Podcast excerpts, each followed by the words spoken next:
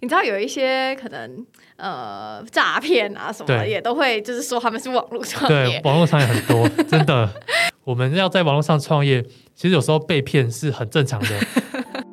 光临乔西咖啡沙龙，我是节目主持人 Chelsea。这里是一间声音咖啡厅，分享各行各业的职涯访谈，还有不同领域的斜杠故事，以及轻松闲聊的爆米花时间。今天的节目开始之前，一样先来阅读一位听众的留言。他是在第九十七集的时候留言的，他说收获满满，尤其请到业界人士分享更有说服力，以后会多多支持。谢谢你的留言。如果有听众朋友对于音频有任何想法或者是建议的话呢，也都。欢迎你到 Apple Podcast 帮我打五颗星，还有留下你的心得跟感想，也可以下载 Mixer Box 这个 App。那上面呢也会有我的订阅服务，还有咨询服务。如果有兴趣的朋友呢，也可以在节目资讯栏里面找到相关的资讯。再来是我们现在每个月都举办一个 Books in Action 的读书会。那我们在这个读书会里面呢，会选一本书籍，然后透过一个月的时间导读，还有实作。那如果有兴趣的朋友，也可以在资讯栏里面找到相关的连结。这周呢，我们邀请到拥有三年网络创业经验的阿张。我必须说呢，这集完全是干货满满的一集。那阿张在节目中分享自媒体创业还有网络创业的多元获利技能还有故事。那也是因为身为工程师的他呢，选择了跟同学不一样的路。他没有加入科技公司领百万年薪，反而是运用。用念研究所的时间呢，开始规划自己的自媒体蓝图以及网络事业，为自己打造多元获利的组合。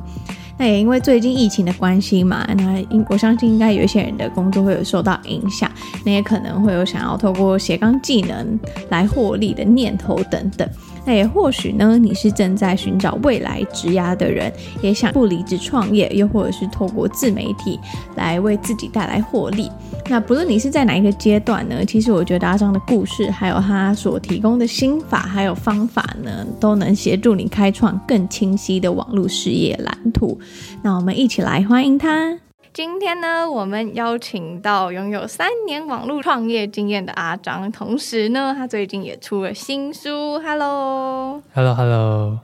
那我想要先请阿张，如果用一句话形容自己的话呢，你会用什么话来形容自己？我会用勇于尝试、举一反三、坚持理念。这是一个三个词，对，是三个成三个成语。对，那就是有自己，就是有。每一个成语背后的一些意义，嗯嗯嗯，比如说解释一下，像是勇于尝试的话，就是我自己会很喜欢尝试各种新鲜的事物，尤其是那种就是最新出，比如说当初 Clubhouse 新出的时候，我就一旦就是一开始就跑去玩了，嗯、然后或者像是呃自由潜水是最近学的那个新的小小技能嘛，新项目，对，但其实我是不会游泳的。所以不会游泳也可以自由潜不会游泳也可以学自由潜水，哦，是哦，很妙，对不对？对，我不知道，因为我一直超想要去潜水。对，可以，就是即使不会游泳也可以，嗯，对对对，然后就去可以去上课，然后去考证照这样，然后再来是举一反三，就是因为我常很常就是学完新的东西的时候，然后我就会去呃实作运用看看，那在这个过程中，我就会呃很能够。把这个东西去举一些例子，不做一些不同的应用，那我觉得这是一个帮助我成长一个很好的一个优点吧。嗯嗯，对，我觉得也算是你会想要踏入网络创业的，就是或者是做到现在的一个还蛮三个跟就是你成绩有关的特质。对，我觉得就是学完一个东西，我就把可以运用在，然后运用在各种地方，或者是。运用在我自己的一些平台啊，或者是一些销售的模式上面。嗯，然后最后一个是坚持理念，就是我一路以来最坚持，就是希望可以帮助呃更多人学习成长，然后还有帮助这些人就是不会被诈骗。不会被诈骗，这我真的觉得很神奇，是因为自己有这样的经验吗？对，就是我自己曾经有被骗过，然后加上自己就是学资讯安全的，那学资讯安全就是会很常接触到骇客诈骗的相关的一些讯息，嗯，所以我就觉得把这些讯息分享出去，让更多人不会被诈骗，因为很多人会被骗，其实都是因为有一些资讯落差的存在。就是他并不知道这是诈骗手法，嗯，然后又这个诈骗手法又是推陈出新，都越来越真了。那那我觉得，身为一个自媒体，就是可以做的事情，就是把我知道的分享出来，给更多人知道，那让他们下次遇到同样状况的时候，至少知道。这个是诈骗，然后应该怎么样应对？嗯嗯，但是我们知道说，其实你的背景，你刚刚有提到嘛，你是在学资工，相比较理工科系的。那理工科系大家就会想说，哎，我之后毕业之后就可以当工程师啊，然后薪水也还不错啊，就等于说对大家来说是一个还蛮好的道路。那你为什么会想要选择就是网络创业？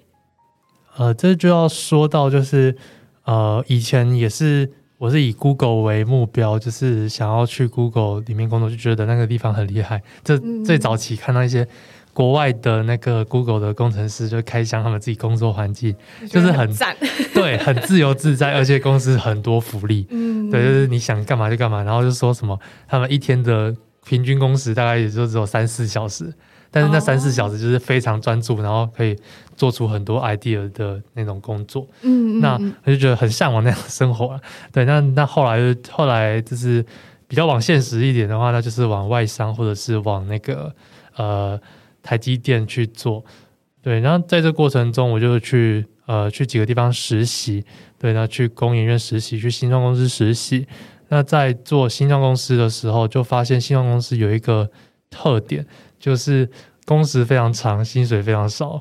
对，即使是工程师也是一样。嗯，人家说的码农。对，码农，就整天在那边打城市，然后帮老板工作，但是钱又没有到很多。嗯，对。然后在这个过程中，就是会去问一些那个那时候的同事，然后就问说：“哎，你觉得这样的薪水是你该得的吗？你应该应该可以有更多的薪水，更多的价值吧？”对，然后不知道他们就说，他们不也不敢去提提这个加薪，然后再来是，呃，他们都是第一份工作，所以其实也不敢随意的乱离职，因为对后续的工作会有影响。所以我就觉得说，哇，原来就是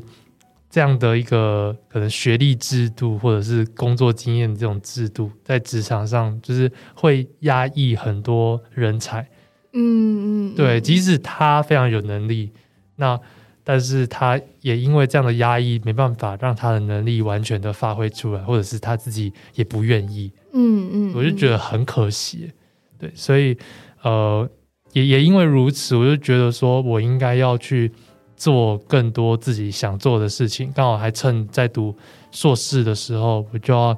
呃尝试一下那。这个尝试，我第一个就是开始写部落格。那那时候很流行，就是呃，一些工程师会把一些什么城市啊记录下来。嗯、对，那我自己呃，可能我觉得我没这么厉害啊，没有办法写出那种呃多么高深的城市。嗯、对，那所以我的记录方式就是帮助一些想要学城市的人有一些呃学习的途径，然后或者是呃一些基本的，就比如说。那时候写的第一篇文章就是教大家怎么样用用一个 Windows 的 batch，就是一个指令啊，然后很简单的可以做出一些帮助生活应用的小功能，嗯、像是什么开机打开电脑，就是快速开启所有呃你常看常常打开的那个网页，嗯、还有应用程式，对，然后还有什么定定时的去做一些。呃，常常在做的事情，就是生活的一些小技能。对对对，就是生活小技能，然后把它用程式，然后教大家怎么样去使用。就这是我开始写部落格的。呃，刚开始的过程呢、啊？哦，对对对，因为我们知道说网络创业这是一个很大的命题。对。然后你刚刚讲到说，哎，网络创业的契机。那我想要问一下，说在你的网络创业的这个，你你有你也是我提到就是多元的收入组合。然后想要问一下，说，哎，那以你目前的状况来说，有分为几哪几类？我自己的呃分的方式会用主动跟被动收入去分。嗯、那我的主动收入就是指说我。呃，今天做了这个事情，然后花一些时间去换得的报酬。那被动收入就只是说我今天呃刚开始会花比较多时间，但是后来的话就是比较轻松的在持续性的赚钱。大家大概会这样区分。那以主动收入来讲的话，可能像是呃业配，就是算是那个做自媒体的很常见的嘛。业配呢，那我自己本身是工程师，所以我。呃也是专注在做这个架设网站的教学，那也会帮客户去架网站，所以架网站这个也是我的呃主动收入。那架网站这个东西又可以去延伸其他的主动收入，像是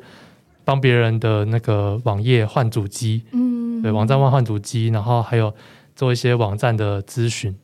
就是他有遇到技术问题，然后或者是想要学习，也可以有咨询啊、家教类的，或者是呃，像我也是一个部落客，所以我之前也有在帮别人那个写文章。哦，所以就是帮人家写文章也算是一个。对，我之前帮主机商写文章，哦，就写一些那种那个架设网站教学的文章，嗯、对，然后就是一一呃单篇计费啊，对，不过这个是现在已经没有进行，嗯，对，再来是还有。呃，像演讲啊、顾问啊，那演讲的话，近期比较接，近期有接到演讲是像那个 Coach 的企业内训，嗯，就是教一些 IG 的经营，对，还有就是对外的话也是有那个 IG 经营的演讲，还有顾问，顾问最近顾问就是一个比较弹性的东西，都是别人有需求我才会决定要不要接，像最近就是有。呃，有人想经营自媒体或者是自媒体经营障碍，然后就会请我当自媒体顾问，帮他规划。呃，他就是每个平台应该怎么样去经营，怎么分配时间，然后帮他出个作业，叮，呃，就是叮咛他。嗯，对，还有就是规划一些，可能接下来可以从怎么样的方式来去收益。嗯。嗯嗯嗯，然后这个是属于主动，对对，这些是主动收入，对对，其实就蛮多种的。对，然后那如果像被动收入的话，比如说像我有在投资美股，那美股的话，呃，就是会有两种赚钱方法，一种就是价差，一种是股息。价差我通常是没有在赚的，因为我是。算长期持有型，嗯，对对对，我觉得长期持有一些喜欢的股票，那也会有一些 ETF，ETF 就有股息，对对对，对。然后再来像是部落格的广告，对，那广告就是有浏有浏览，然后就会有触及，然后或者是点击，那那些就会转换成那个 Google 广告的收益，对。还有像部落格的，就是版位出租，就是呃，在部落格有时候会看到一些。侧在侧边会看到一些那种广告图片，那那些呃，像像我的话，就是厂商愿意会开价说每个月多少钱，然后跟我买这个版位，就是宣传他们的东西。嗯、对，然后还有像呃联盟行销，就是呃我今天如果我今天喜欢这个呃这个家电好了，那我就去分享这家店，然后那。如果有如果你看到我的这个分享去买的话，我就会赚到这个一些佣金。那联盟行销也算是我觉得新手跟部落呃新手跟就是任何在网络上创业可以尝试的一个很好方式，其实运用范围非常广。嗯，对，就是只要是分润，其实都算联盟行销了。那还有像线上课程，就是我的这个教大家怎么样架网站，然后。教他怎么样架网站玩去接案，那这个课程也会有持续性的被动收入。还有像呃虚拟货币，就是我还有在玩虚拟货币，真的是很广哎。对，其实要讲完很多啦，对？那虚拟货币就是里面又分好几种的不一样的方式，嗯、比如说像呃，我觉得比较适合大家玩的这个叫放贷的东西。放贷哦，有我看到你的书里面有提到这个部分。嗯，对，那这个放贷就是说呃。我今天大家都知道，可能虚拟货币的那个呃，它的波动是很大的。嗯嗯。那这个波动大，我们是可以用另外一种方式，不参与这个波动，又可以赚取里面的利润，就是放贷。那我就是说，假设我今天有美金，然后我今天美金借给你，然后你是想要玩杠杆交易，就是你想要跟交易所借钱来去呃，比如说放大你的那个。收益的两倍、三倍、十倍杠杆这样。嗯，那在这个借钱过程中，我就会有呃收这个像有点像包租公的收益。嗯，那你跟我借，那利率多少？然后它是以呃每小时或是每天为单位来算的。哦，等于我今天假设出租给你呃一万美金好了，那我是每天都可以收到可能相当于年化十 percent 到二十 percent 之间的这个收益。嗯，对对，就是就是比较。呃，有些要接接有在接触这个虚拟货币这个圈子，才会知道一种的投资方式。我刚刚其实，在录音之前，然后还有跟阿张聊到说，我觉得他的书其实编排的算的内容跟架构，还蛮适合大家这种新手想要读下去的。那我觉得大家如果对于刚刚阿张提到的那一些很有兴趣的话，我也很建议大家可以就是去他书里面去看。你刚刚提到你刚开始创业的时候是先以部落格，但是怎么样，就是又发展那么多的？哦，就是我觉得这个呃很值得，就是一个就是一个故事。请说，请说。就是这个部落格嘛，那刚开始就这样写写写写写，然后呃，其实也创造蛮多收入的。就是呃，从一开始，比如像推荐推荐一些呃软体啊，或者是像架设网站的一些付费的呃主机啊、外挂什么，这些都是会有一些厂商的佣金。然后后来的话，也是开始有一些接案服务嘛。然后在后来在做的时候，就会发现，就是其实单纯经营部落格会有一个困境。就是你今天怎么样经营，别人都很难记下你。没有一个人设。对对，因为因为你部落格产出的就是文章，文章就是别人 Google 会搜寻到，但是你别人 Google 搜寻到也很难很难很难，就是对你这个人产生印象。嗯嗯，对，因为他还是不知道你的人是怎么样，就顶多是了解你的文字，或者顶多对你的部落格有印象。但是他却没办法跟你的人产生一个连接，嗯嗯，那这个东西就会造成一个很大的问题，就是你的内容只要被别人比过去了，你就没有你了，嗯，对，就是别人只要仿照你的这个内容，或者是写的比你更好，比如说我今天写呃十个十个什么防毒软体介绍。那别人就硬给我写个十五个防毒软体介绍。说实在，在以以在 Google 的这个排名的世界，我就是很难比过这个。然后就我就要去找更多，然后就这样一两个一直比来比去。嗯嗯。对，所以这个就是呃内容的问题，就是单纯只有内容会有遇到这个状况。嗯。可是呃，如果说我今天改发展成为个人品牌，也就是说我去经营其他的社群平台，跟我的粉丝观众有更多的互动。那这些原本看我部落格的观众，就可能因此变成我的粉丝，或者是长期观看的铁粉。那在这个过程中，我就已经把内容转换为人，就让我的内容可以跟人连接。之后，别人信任的是我的人，而不是我的内容。那即使我的内容被抄袭、被呃被取代了，或者被比过去了。但是别人还是想要看我的内容，嗯，因为他们认得是你这个人嘛，对，嗯，对，所以这是我的那个经营的一个呃顺序跟原因，对，也因为这样子，所以我后来就开始经营，呃，到脸书社团，然后 IG，然后脸书呃粉砖，然后就是一个一个平台，就是开始慢慢的扩散，就是想要把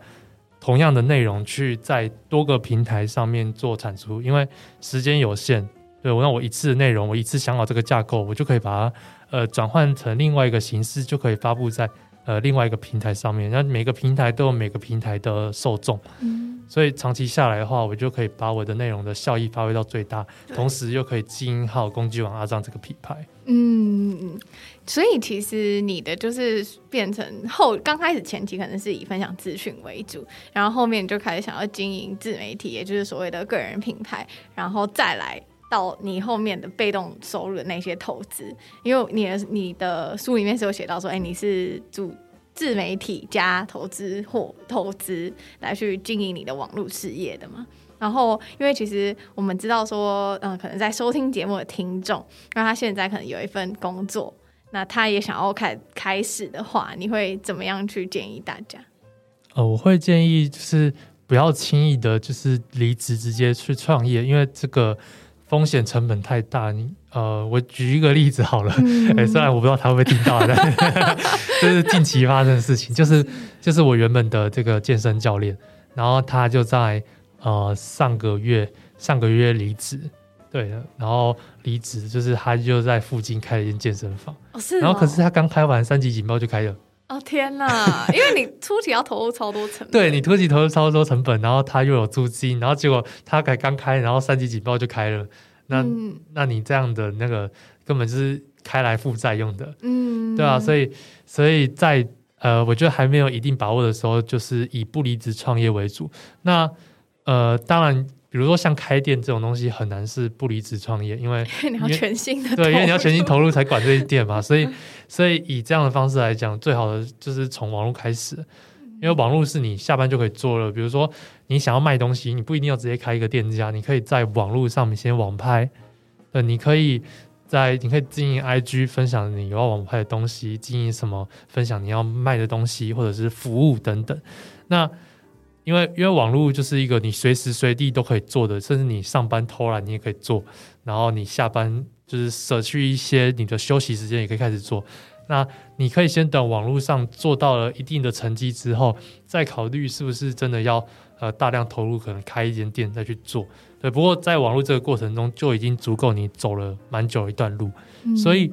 你现在是现在很多你会听到说那个实体商家开始慢慢的走网络，因为疫情嘛，他们原本没有网购的都开网购了。然后我记得有一间台北的很知名的牛肉面，然后他是要排，他、嗯、要排队两年，哦，这么久，他原本的预约已经排到两年了，嗯、对，然后就他现在也推出那个。就是网购包，然后就就卖很多，所以所以你就发现实体商店就开始慢慢走上网络，包含外送，其实也算是网络的一环。对，那但是反而不一定会听到说网络的会走向实体，嗯，因为他们在网络就已经生存的好好的，就何必还要走到实体？嗯，这对对，对大家来说可能也有成本考量啊，对那些的。对对对，嗯、像我就是觉得。呃，以我远端工作而言，我就没有必要开一间公司。像我现在，呃，我现在的业务就是，比如说架网站好了，我都都可以在远端进行，对，我都可以在家里做，然后跟客户讨论，就线上沟通。我完全没有必要花那些时间成本去跑业务，去外面跑什么，更不用开一间公司。嗯，对，我要找人帮忙，我就直接在网络上找外包人员就好。嗯，那我觉得这些都是可以降低你成本的一个方式。因为我觉得。初期创业一定要考虑的就是成本，对，你光开一间店，你光那些租金、开公司的费用就不知道多少钱了，嗯，对吧？我就觉得这样子的风险还是很大的，所以很建议可以先从网络上开始，不离职创业。因为你有提到说你是从研究所开始嘛？就是你从研究所这样子一路到呃，你现在等于说全职的网络创业，你觉得说你是在什么时候决定你可以全职做这件事情？我觉得这个呃，这个像我自己啊，我自己本身就是因为那时候在实习嘛，那我的在网络上的收益已经确定。确定可以，就是超过我的实习收入啊、呃，其实也不止实习收入，那时候是超过那个隔壁的 正职的 正职工程师的收入才离职。但是，但是我觉得一个以一个最低的门槛来说啊，就是当你今天真的很讨厌你现在这份工作，那只要你在网络上的收益，可能说三个月平均可以呃超过呃的打平就好了，打平你现在的收益，那你就可以走了。那再更低标准的 再再更低标准的话，就是呃，你只要看你的生活费多少，你只要满足你的最低生活需求，你也可以走了。就是我是这个这个部分是指说你现在很讨厌很讨厌这份工作，那你只要达到那个低门槛就走。嗯，那我们要讲高门槛，高门槛比如说就是在更稳定一点，像是呃一年半年的这个收入都可以跟你的这个收入跟你在这个正职的收入去打平，那我觉得。这时候再走，嗯，这样会让你的那个心理负担，对心理负担去降低许多啦。然后还有还有一个走的条件，就是你有存到可能半年到十二个月的这个生活金。对，比如说我现在一个月可能最低生活费是三万块，那你就存个一年三十六万。你有三十六万，那你就可以考虑全职走掉，全职创业。因为即使你现在没有呃很稳定的收入，但是至少你还有这些。这个积蓄可以去负担你的生活，嗯、对，那当然是可以先有收入之后再去再离职会更好了。嗯、对，我觉得你刚刚讲的那个让我想到一句话，人家说所谓的财务自由，就是要不就是你需要的少，或者是你赚的够多。尤其是可能疫情之下，大家会开始就觉得说他们原本的工作好像没有这么稳定，又或者是说没有想象中的这么靠谱。然后大家可能会想要转而，嗯，开始在网络上寻求一些可能性。然后我会想要问问看，就是阿张，你这样这几年的经验以来呢，你觉得新手可以开始怎么做？我觉得先看说你想要做什么样的事情，嗯，那这件事情，呃，要呈现要怎么样呈现？比如说，比如说以呃以我在以健身教练来讲，因为。健身教练，因为因为说实在，我平常都在我我平常都在网络上，所以我见最多的就是健身教练。还有邻居是不是？对，以健身教练而言，他们他们在疫情的时间不能开健身房，他们没有收入。嗯，对。那在这个状况下，他们的他们的转变方法就是开直播啊，或者是线上课程。对，开直播跟直播的课程。嗯、对，那。那因为因为他们是健身嘛，所以你健身肯定不能只用什么音频跟 文字去呈现，一定是影片。那影片就是预录好的影片跟或者是直播这两种方式去呈现。那这就是一这是健身教练的呈现方式。那或者是在以说你要卖商卖商品好了，那你卖的这个商品假设是衣服，那衣服的话，别人就是要看你这衣服是长什么样子，你是不是要先呃有一个网站是卖你的卖你的衣服，然后再来是。你可能有 IG 在常常在秀你的衣服的一些穿搭照，嗯，对，所以要看你是要怎么呈现你想要做的事情，然后加上你这件事情要怎么样的去赚钱，嗯，对，因为毕竟大家都是呃为生活所扰的，就是被疫情所扰，对，影响到这个生活，所以我我觉得我我会讲的很现实，就是以。就是通通都以钱的方面来去考虑，因为我觉得这才是对每个人最现实。因为像有些网络创业家，他们是很理想派的。那以理想派的角度而言，他们就会说，在网络上赚钱很简单，但是不要这样做。比如说，你一定是先取得观众的信任，再然后取得这样一步一步慢慢来，不要先急着赚钱。对，但是对于现在的。呃，对于现在的上班族而言，他们就是想要赚钱才要去经营网络，嗯、那我们又怎么可以不这么早谈钱？对，所以以我这本呃这本新书这个打开网络就有钱的这个整个脉络来讲，就是我们一定要去接触网络，一定要去尝试开始做。那我们也要先规划好说，说比如说经营的主轴、经营的方式，还有你的获利来源是什么。那我们可以不急着获利，但是你要有一个明确的蓝图，知道说你未来要怎么样获利。嗯，对，不然就会变成说像，呃，举一个例子，再举一个例子，就是很多 IG 有那种手写账号，对不对？对对，对，那些手写账号其实他们的获利的方式很少。哦，就但顶多就是卖卖贴图，或者是接接业配。嗯嗯，那业配其实我观察起来，手写账号业配也没有这么多，除非是很顶尖的。那这些账号其实他们他们没有什么。没有什么收入来源，那我就觉得很可惜。嗯、就是流量虽然不少，但是却没有想好，就是它的要未来怎么变现。那毕竟经营自媒体都是时间，你如果不能赚钱的话，那你回职场上班就好了。嗯，我觉得应该是说，大家可能在经营自媒体或个人品牌这个路上，你可以就像你刚刚说的，你刚开始可能先不要。那么急着获利，但是你绝对要有一个策略性的规划，对，对，对，对，所以应该你的方法就是去告诉大家说，怎么样去做这些策略性的规划。规划，对对对。嗯，那就像你说，上班族的时间很少嘛，那你觉得大家可以怎么样去平衡在产出内容啊，然后做这些规划，跟他们原本正职之间的一些规划？就诶，先以主题来说好了，主题主题的话就是两种。就是找你有兴趣的，或者是找你专业的。你如果现在的正职工作刚好是你喜欢且专业的，那最好你就把你的正职工作慢慢的转向网络，然后你也许你就可以就是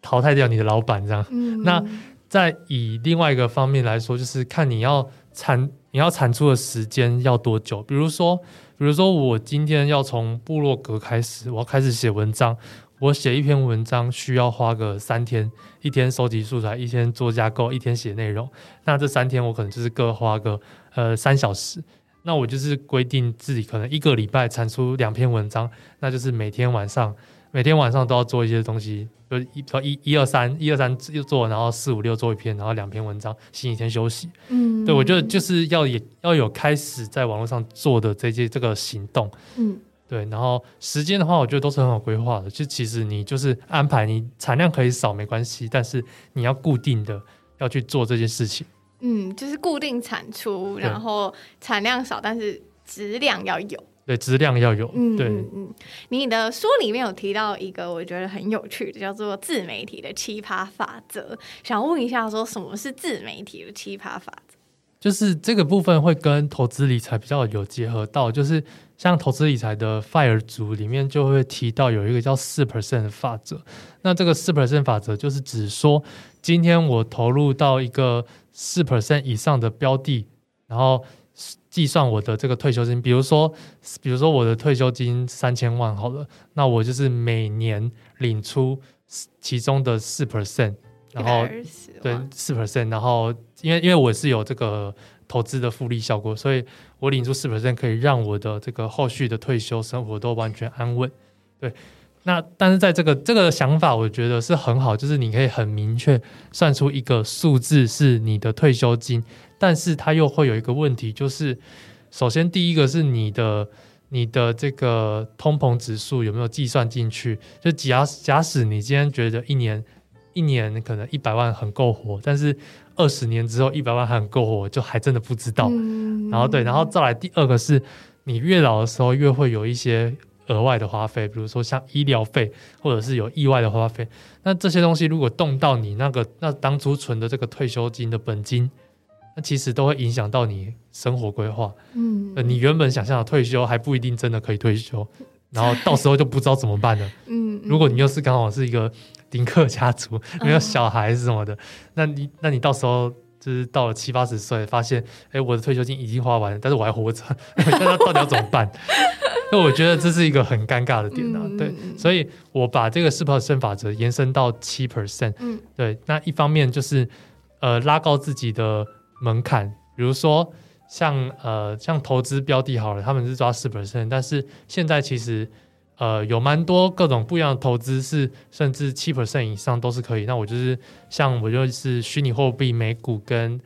那个房地产，然后三个相互结合，然后让自己平均报酬率都在七 percent 以上。再来就是我会拉高那个本金的计算，对，比如说原本原本预计三千万退休，那我就要拉高到四千万再退休，就我会让我的这个生活还要再更充裕，就只是套上这个想法。然后除了单纯的投资的收入来讲以外，因为投资是会遇到黑天鹅事件，不见得说。呃，前十年都稳稳的，对，不见得前十年都有七 percent，你后十年就有七 percent，所以，所以我还是要维持一些其他的被动收入来源，比如说，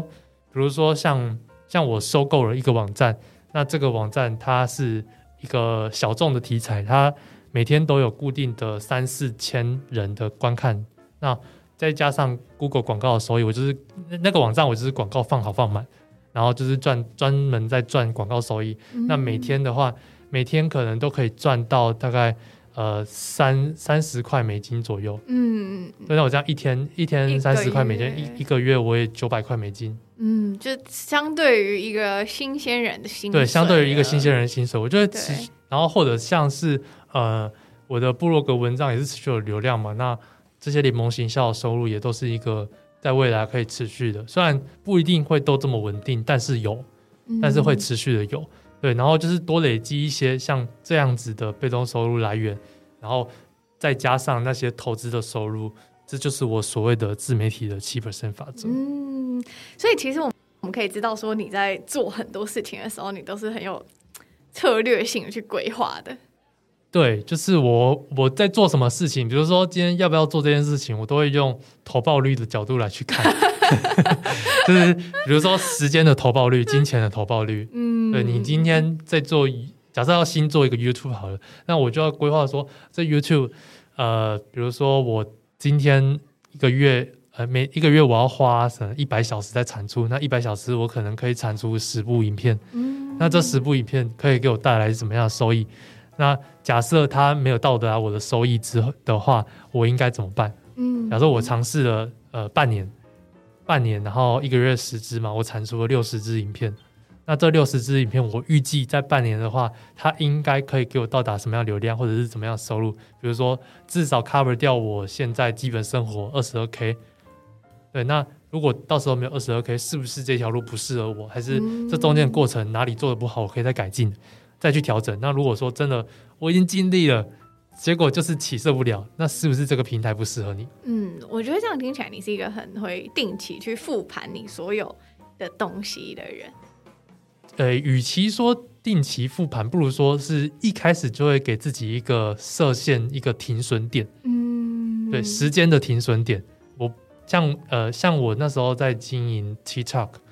那时候是受到官方邀约去做知识型的 TikTok，然后我自己就设定可能说三个月产出一百支影片，然后那我的条件就是他要转换多少的可能购买率，或者是给我带来多少收益、多少粉丝。对，不过后来就没有达到那个标准。但是我记错那时候又有请剪辑师，然后我是把那个 IG 的直播影片剪辑成很多片段，然后放放上去。虽然说这三个月也累积了一万粉丝，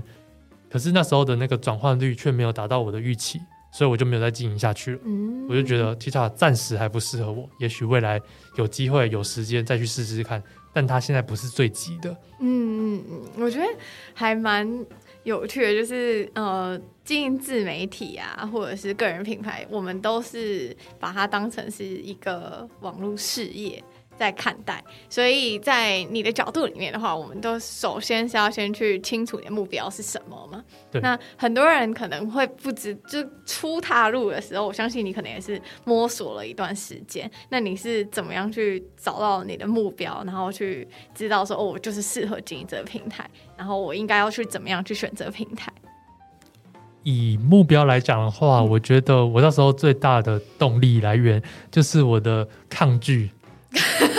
就是抗拒原本的职场生活，是是是，抗拒那个不要像隔壁的工程师一样，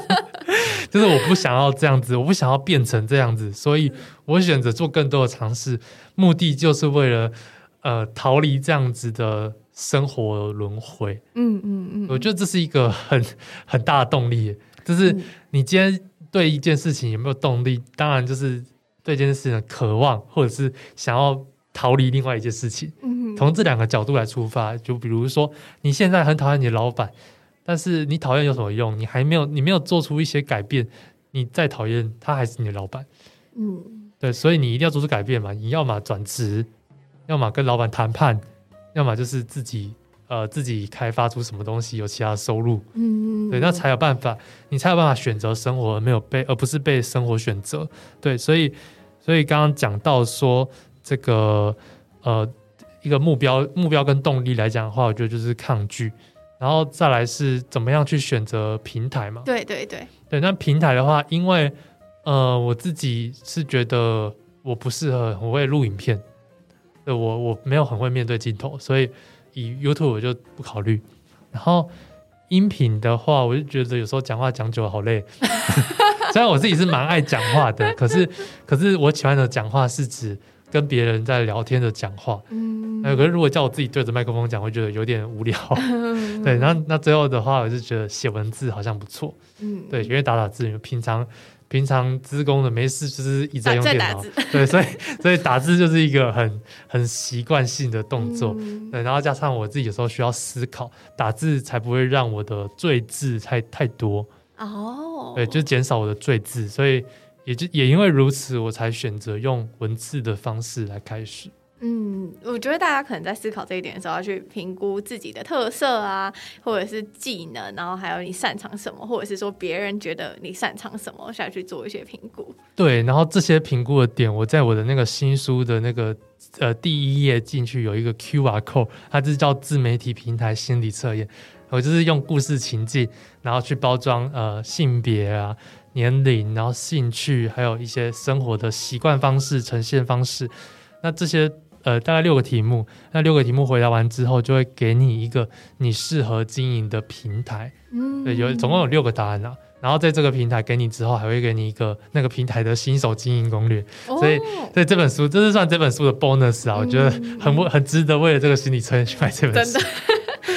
我觉得它里面写的都还蛮完整的，然后会让大家对于可能网络创业就不会觉得，因为你知道有一些可能呃诈骗啊什么的也都会就是说他们是网络创业，对，网络创业很多，真的。但是我觉得这个是提供很多比较正常人也可以实行的方法，然后让你去找到一些网络创业或者多元收入的可能。对，因为因为因为现在诈骗就是诈骗，就是很习惯把最新的名词拿来用，所以大让大家觉得这个名词就是诈骗。比如说像什么斜杠青年、被动收入、网络创业，还是网络赚钱，这些这些都是被诈骗集团用坏。但是这些词本身的含义是中性，是很正常、很中性的词，它就只是一个名词或者是一个解释这样。对，所以我自己在诠释这些，虽然也是用这些词去做，可是。呃，因为主要那时候想的就是写给写给我的读者粉丝看，去帮助他们成长，加上自己的经验，所以所以这本书还是很适合，就是像是。呃，你今天在上班，但是你好像有点讨厌你的 你的工作，你想要想要加一点心，想要在网络上做什么事情，可是你又不知道，那乱你乱投资，可能那些投资都是诈骗，也不一定，也要花很多钱。对，所以所以我自己就很想要，很是，与其被那些诈骗，那我还不如提供正确的资讯给你们先去学习，因为我觉得先学习很重要，然后再来就是判断自己的这个呃能不能。辨识诈骗的能力，所以我在书里面还特别针对诈骗，就写了一两个章节。对，就是因为就是因为诈骗的东西太多了，所以我们要在网络上创业，其实有时候被骗是很正常的。对，那那我就把这些常常看到身边的人或者是我的粉丝读者被骗的点都写出来。你要先知道哪些东西是诈骗，你才有办法在这条路上好好的生存。嗯，你刚刚有提到很就就是你是想要告诉你的读者跟粉丝嘛？那你可不可以分享一些你遇到的一些读者跟粉丝，然后透过你分享的资讯，然后他们现在可能有一些自己不一样的，就是呃，像多元收入啊等等。呃，主要的话都是我呃，主要有帮助到都是他原本在上班，然后想开始在网络上。就是做一些什么事情，就是像我的部落格有一个系列教学叫《战场之路》，那这个系列教学就是在教大家怎么样从零开始经营部落格，然后十二篇的文章，就是从经营部落呃从架设网站，然后到经营部落格，再到呃怎么样从部落格上面获得收益，怎么样长期经营部落格，这样写十二篇文章。那这系列有非常多。读者就是给我很棒的回响，我都有在那个网站上留存，就是一些读者的回馈。那就是我比较有印象，就是有一些是他原本原本是呃学生好了，然后那那个学那那个他当学生的时候，然后可能自己要负担学费，然后就要去外面打工，那其实就是活得上比较痛苦。但是他就后来开始经营部落格，然后把一些在他的那个专业领域的东西写出来，然后他就因此去接到一些咨询的案件。嗯，那这个案件，然后就有算至少让他不用这么的辛苦的打工。哦、对，然后还有像是一个 IG 的粉丝，对，然后他是在美国呃读会计的，对，然后那时候是我呃有一阵子在 IG 三分享这个直播，就是三个礼拜呃三个月每个礼拜都有开一次直播。然后就会分享很多自媒体、网络创业相关的一些知识。然后那那个那个读者那个 Amy 就是他叫 Amy，然后他就很很感动啊，因为他那他在美国，所以他的时差是跟我们完全相反。我那时候晚上九点，他早上五点还六点的时候起来看直播，那真的是铁粉，从来没有缺席缺席，然后还会做笔记。哇塞！他他每集直播做笔记，最后给我一大包，就是我三个月直播的完整笔记给我。对，然后他就说我帮助他很多，因为他原本在就是有点迷失在生活当中，可能就是因为一直在准备考试。那那会计师又考很久，嗯、他不是说一个考试结束，那种那种是要考很长。对，然后说我给他一些生活前进的动力。对，然后我就觉得很感动，就是帮助到这样的，就是他帮助到他，然后他他也是在他的那个开始，后来开始做部落格，然后把一些我的。我的直播的一些心得，然后分享到部落格上面。嗯，对，然后还还有另外一个是，他原本在这个远端接案，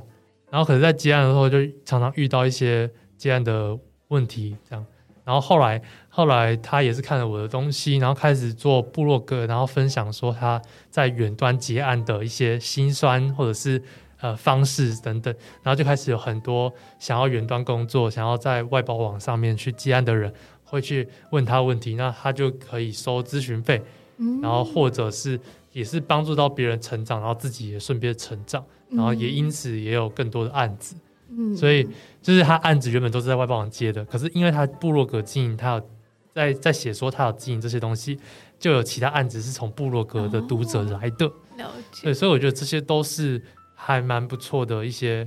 经验呐、啊，就是粉丝分享给我的一些经验、嗯。我觉得也算是实现你最刚开始不是有介绍自己的那一句话嘛？就是帮助别人成长。对啊，然后而且还要保持你的初衷。那虽然就是我们可能都是在谈说，哎，网络创业要怎么样获利，但是我觉得就像你说，要去维持一个让你持续下去的这种精神目标或者是初衷，我觉得很重要。我相信这个可能也是你可以一直坚持到现在的原因。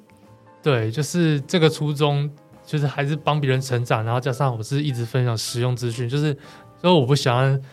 我我最讨厌的就是什么，比如说我今天要查一个讯息，嗯，就打到 Google 上面，然后就查出来都是水分的内容，就是 那个东西含水量很高，对，含水量很高，我就是他他没办法解决问题，我就很讨厌这样的事情，嗯、所以所以我就是想要写文章去真的真的去解决这件事情，不管是大大小小，比如说我讲一个蛮妙的，就是前阵子成长很高的一个。呃，观看量的文章就是手机怎么样扫描 QR code，就是它就是手机收到。假设你今天从手机收到 QR code，你要怎么扫描它？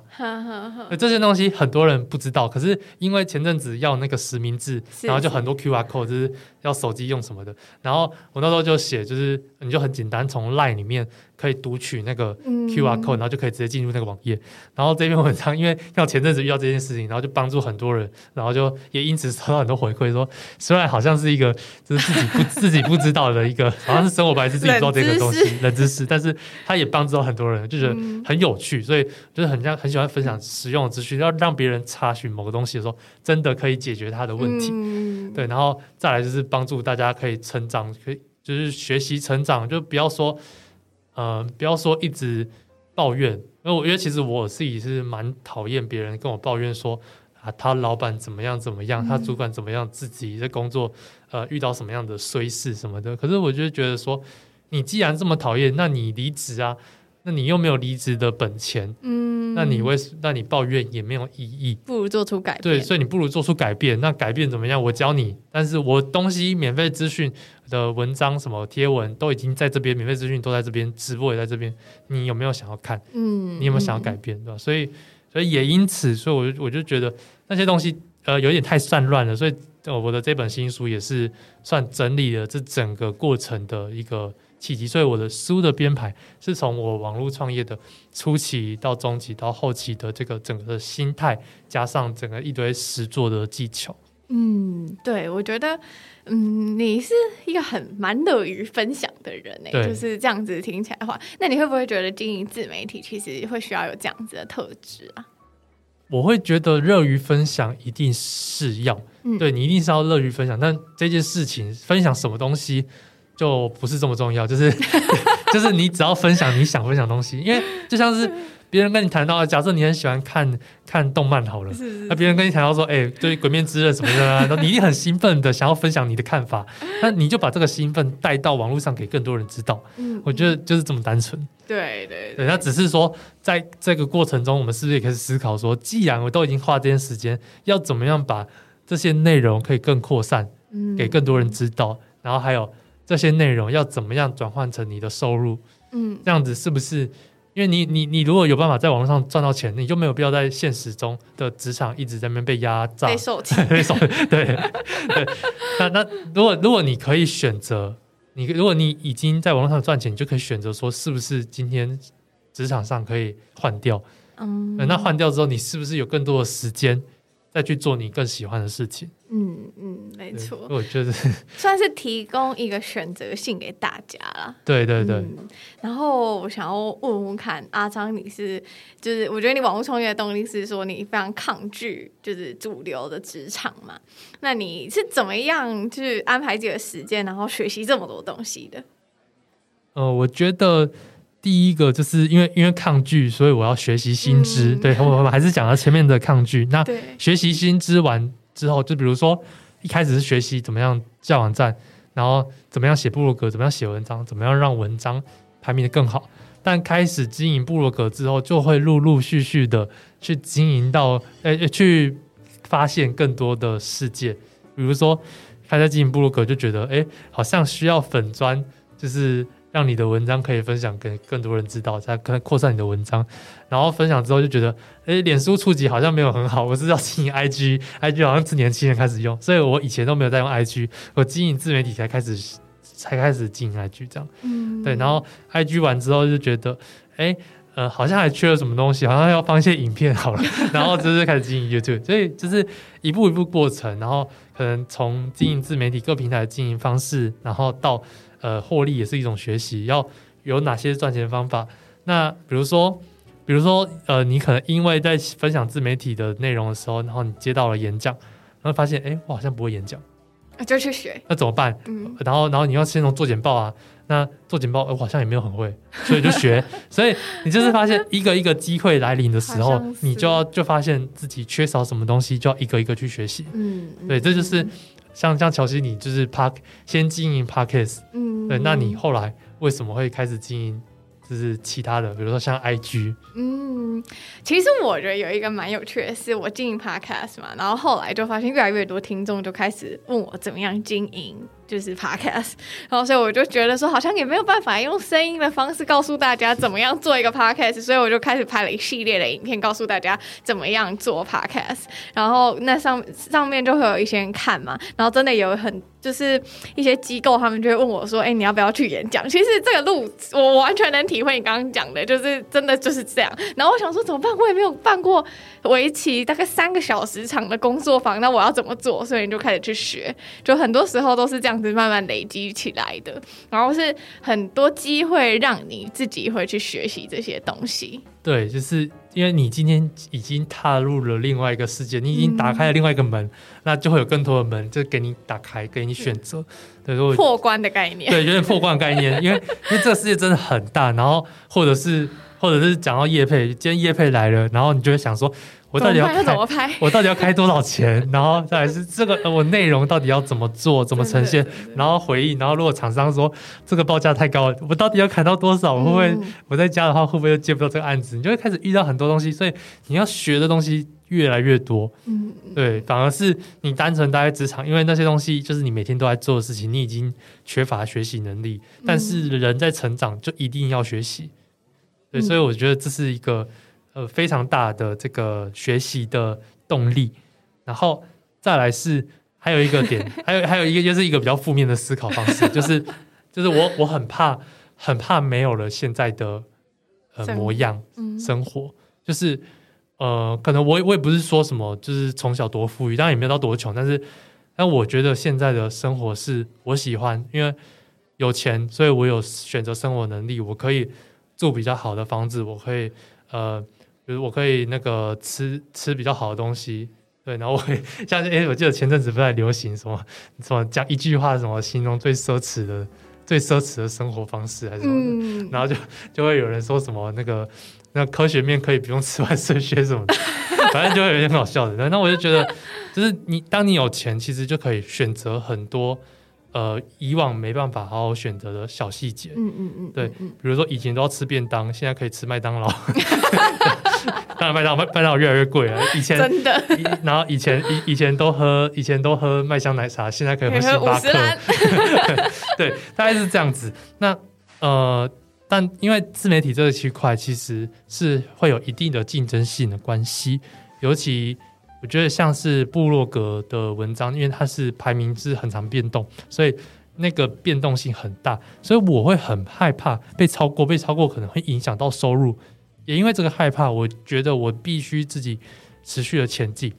加上在经营网络的这些内容的时候，你很常会被抄袭，像我真的是被太多人抄袭，嗯，对，这内容被抄走，大陆网站搬走什么的，你也没有。很好的方式可以去制裁他们。当然，我现在有一个法律顾问，就是随时可以呃发发个存证信函，就是至少有一些效果了。嗯、那但是回归正题，就是你因为这些害怕被超过、被超模仿的风险，所以我要永远走在别人前面。我要持续的学习，一定有新的东西出来，我就要去去尝试看看，这样子我才能保持我在前面的这个领先地位。嗯，对，才那我才能维持我的收入，才可以增加我的生活品质。所以，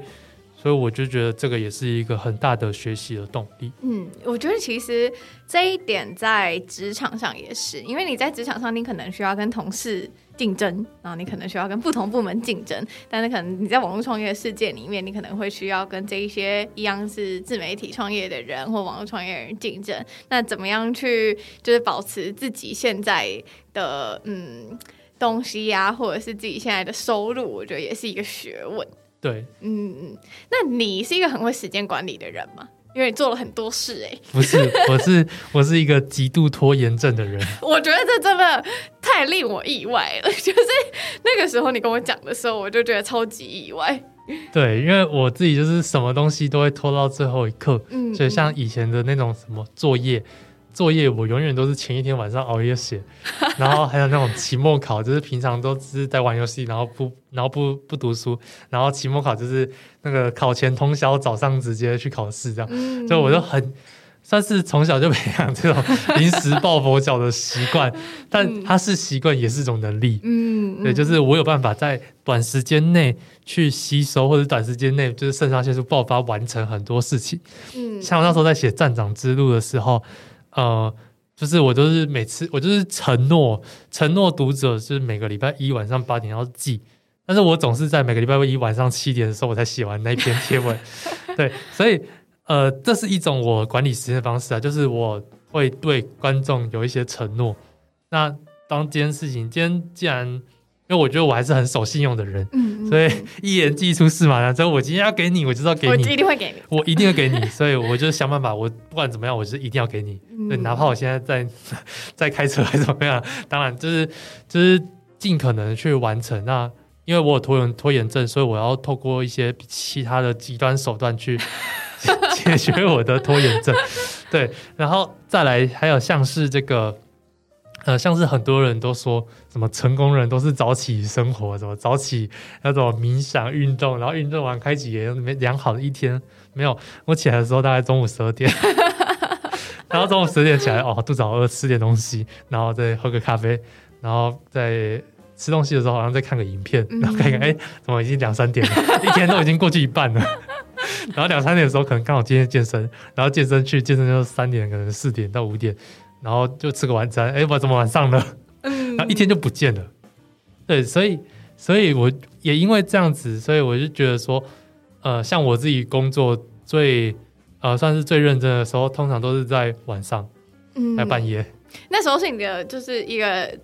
那叫什么讲？行动力爆发。就是我觉得我好像今天已经废了一整天了，好像也没什么事情可以再废了，好像该开始工作了。对，我会先废完之后再开始工作。哦。对，所以这是 一种这是消极的方式啊。但是我其实一路以来也是这样走，但不是希望大家模仿我，可是。我只会说，不是每个人都可以这么圣人模式，嗯嗯，对，不是每个人都有那种早起的体质。像我早起就是会很想很想睡觉，睡觉反而反而就是那边边工作边想睡觉更没有效率。嗯，所以我觉得有一个很重要的就是找出你最有效率的时间，哪怕只是一小时两小时，但是你在那一两小时把握好，拼命的做。嗯嗯，我觉得这是我自己喜欢的时间管理方式，但每个人都有自己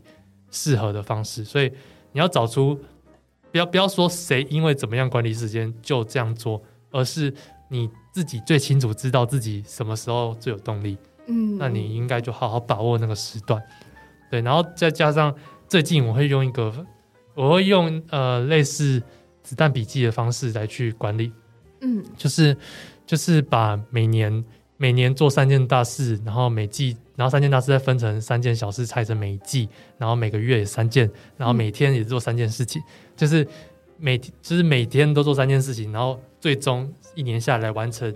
一年要做的那三件大事情。嗯嗯，对，然后一天就完成那三件事情就好，完成就可以睡觉。真的。比如说，比如说今天今天我的三三件事情，可能第一件就是跟你录音。嗯。对，然后感谢。对，然后然后再来是再来第二件，可能是呃，等一下回去。回去要呃，就做一些书的宣传的文案，然后第三件事情可能是在做一下那个呃什么销售网站什么之类的。嗯，对，那三件事情，今天就做这三件事情，完了我想干嘛就干嘛。嗯，对，那那我觉得这样的模式是蛮适合我的，所以也可以推荐给大家，就是你就是三件事情先写好，然后完成勾选，完成勾选，完成这这三件事情。可以去看剧了，对，你可以去追剧了，你可以去睡觉，你可以去干嘛耍废，什么都可以。嗯，其实我听到你说自己是一个拖延症的时候，我是蛮意外之外，其实也会觉得说，哎，其实。这就是人，就是人就是这样，就是很自然。就每一个人有适合自己的方式。然后，就你刚刚提到的方式，其实也还蛮适合在家工作的一些自由工作者，又或者是说现在大家可能都远距工作，然后可以运用的一些方法。所以，其实听到的达姆是觉得蛮开心的，就觉得就是像阿张这样的人，也是有这么如此人性的时候。我平常是多么不像人呢？就好像就会觉得好像时间有四十八个小时。对对，很多人都说阿璋怎么经营这种东西，感觉好像很就是你有什么分身，还是很会时间管理，还是都没有在睡觉什么的。就我是都没在睡觉，但是但是我没在睡觉，可能是在打游戏，可能是在看剧什么的。像最近就是很很迷，我最近很迷大陆的动画，是就是我都在看那种，我都在看那种什么那个。会呃仙力的，就是他他们都是要修仙，然后就会有学什么能力，然后就是开始有武力啊，还有什么法术的东西，然后还要吃什么丹药炼丹药，就是最近大陆超多这样的动画，然后就蛮好看的。所以最近的时间瓜分一点给 看动画的，最近的时间瓜分在看动画。那其实今天阿张分享的还蛮多的，但是我觉得更具体的执行方式啊，然后还有自己选自己适合选择怎么样的，其实，在你的书中都有提到。对，那在我们就是音频的尾声呢，也想要请阿张分享一本书跟一句话。那我相信你应该是分享自己的书吧？对，我的新书叫做《打开网络就有钱》，那主要就是在写呃我这。呃，两三年的这个网络创业的过程，但是但是它虽然就是听起来好像在写故事，可是我里面是用我各种的过程的实战方式，那就是会告诉人家，比如说今天在这个期间，你应该去做什么样的规划，你初期应该做什么规划，中期应该做什么规划，然后要怎么样去实做，然后还有一些经营各平台的技巧，然后还有你应该怎么样去获得收入。再来还有一个点，就是很多人在网络上创业，就是最怕的就是收入不稳定。嗯嗯，对，他没办法把他前一个月赚的钱留到下个月，所以也会有这方面呃投资理财相关的知识，就是把自媒体跟投资理财相互的去结合，然后创造在网络上的多元获利的方式。嗯嗯，对，那这是这本书的主要的内容。那有兴趣可以去翻翻，各大通路都可以买得到。那再来讲到这个一句话。一句话就是我的座右铭，就是人不可能完美，所以我们才能迈向完美。因为我自己不是一个完美主义的人，我自己是非常不满不完美，不完美主义，不完美主义就是对我来说，今天就是先有就好，先有，然后我们再求进步。比如说，呃，像像这个，像你就是你会在录 podcast 的时候，可能刚开始录就会很奢求，呃，比如比如说每个音频的段落都会剪得很好啊，嗯。对你，你可能比较偏向完美一点，嗯、对，但是后来就会发现说，这样子就会会浪费太多时间，然后而且在 maybe 一年后的看回来，自己还是觉得那时候做的没有比现在好，嗯，因为自己会会持续进步，所以对对，当你在产出的那个量的时候，你就会持续的进步，所以你自然没有必要一开始就追求的太完美，尤其是自媒体，因为自媒体重要的是产出。重要的是你的内容够多，多到可以让更多人看见，嗯，而不是说你的内容，呃，好到一个极点，但是没有人看。是是是，所以所以我觉得这就是一个不完美主义的呃经营的方式。我在书中也有提到说，我们不应该在经营自媒体的时候太完美。对，还有在接案的时候，像像我一开始网站在做网站的时候，帮客户做网站，也会想要把它做得很好。可是做得很好，我觉得做得很棒的时候，客户不一定会这样认为。嗯嗯嗯，对，像他就是说，我觉得这个东西不要，然后这个东西拿掉，然后又给我一些奇奇怪怪的照片，然后导致那个网站我觉得变得好丑好丑，就是原本可以当作品集了，就觉得好像不能当作品集了这样子，心好痛，就是看到自己的儿子被毁掉这样。对，可是儿子上面，然后上面插了什么玫瑰花、向日葵什么，插了一堆奇怪的花这样，然后我就觉得很心痛。可是后来想想，就是反正因为今天。是接案子，我也是在帮客户工作，那不如就刚开始先跟客户定好，他到底要哪些东西，我满足他的要求就好了，他满意就好，因为就是客户为大嘛，所以所以这也是一种不完美主义的就是实行方式，嗯、不然你完美主义永远都做不好。真的，就是你很多事情没有办法推进。对，我自己有深刻的体会啊。对啊，那今天呢，很谢谢阿庄来分享。